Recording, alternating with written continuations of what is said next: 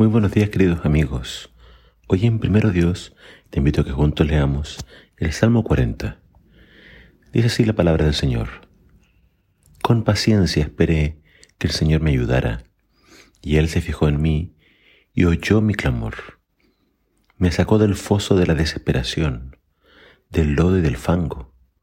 Puso mis pies sobre el suelo firme, y a medida que yo caminaba, me estabilizó. Me dio un canto nuevo para entonar un himno de alabanza a nuestro Dios.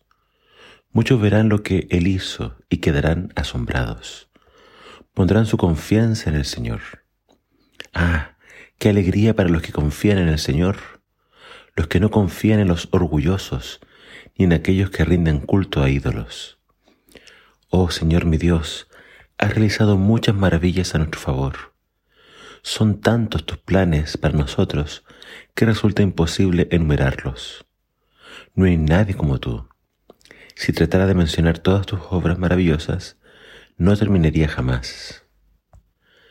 No te deleitas en los sacrificios ni en las ofrendas. Ahora que me hiciste escuchar, finalmente comprendo. Tú no exiges ofrendas quemadas, ni ofrendas por el pecado.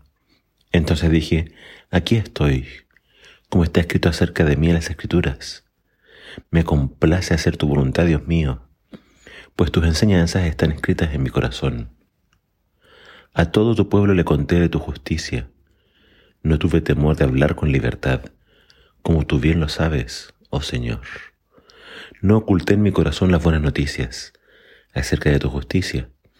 Hablé de tu fidelidad y de tu poder salvador. A todos en la gran asamblea les conté de tu fidelidad y tu amor inagotable. Señor, no me prives de tus tiernas misericordias, que tu amor inagotable y tu fidelidad siempre me protejan, pues me rodean las dificultades, son demasiadas para contar. Es tal la acumulación de mis pecados que no puedo ver una salida. Suman más que los cabellos de mi cabeza y he perdido toda mi valentía. Por favor, Señor, rescátame. Ven pronto, Señor, y ayúdame. Que los que tratan de destruirme sean humillados y avergonzados. Que los que se deleitan en mis dificultades retrocedan con deshonra. Que su vergüenza los horrorice, porque dijeron, ajá, ahora sí lo atrapamos. Pero que todos los que te buscan se alegren y se gocen en ti. Que los que, que los que aman tu salvación griten una y otra vez, el Señor es grande. En cuanto a mí, pobre y necesitado, que el Señor me tenga en sus pensamientos. Tú eres mi ayudador y mi salvador. Oh Dios mío, no te demores. En el salmo de hoy, un salmo conocido por la primera parte mayormente, vemos a un David que confía en el Señor. Y acá hay un elemento muy importante que tenemos que destacar. David nos habla de la paciencia. Con paciencia esperé que el Señor me ayudara. Y Él se fijó en mí y oyó mi clamor. Y me sacó del foso de la desesperación. Eh, claramente estas palabras son una ilustración, son, no son literales, no es que David estaba en un foso. Él está usando una metáfora para hablar de sus problemas. Y es una metáfora muy vívida. Caer en un pozo, eh, tener los pies en, un lodo, no poder salir, sentir que se acaba la fuerza, sentir la desesperación. Muchas veces la vida nos presenta dificultades grandes y no sabemos qué hacer. Pero ahí está la importancia de clamar al Señor y esperar con paciencia. Eh, los, problemas no van a durar para siempre y tenemos que no confiar en los orgullosos ni confiar en los ídolos, sino que confiar únicamente en el Señor. Y hay que esperar con paciencia. El Señor tiene su tiempo. El Señor tiene una solución. Así que esta es la primera parte del, Salmo que hay que destacar. Eh, el Señor tiene una solución y hay que esperar con paciencia. Eh, otra parte importante de este Salmo está en el centro.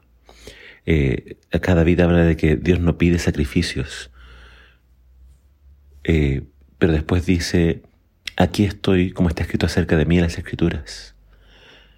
Me complace hacer tu voluntad, Dios mío. Tus enseñanzas están en mi corazón. Esta expresión del rey David en realidad se aplica a Jesús.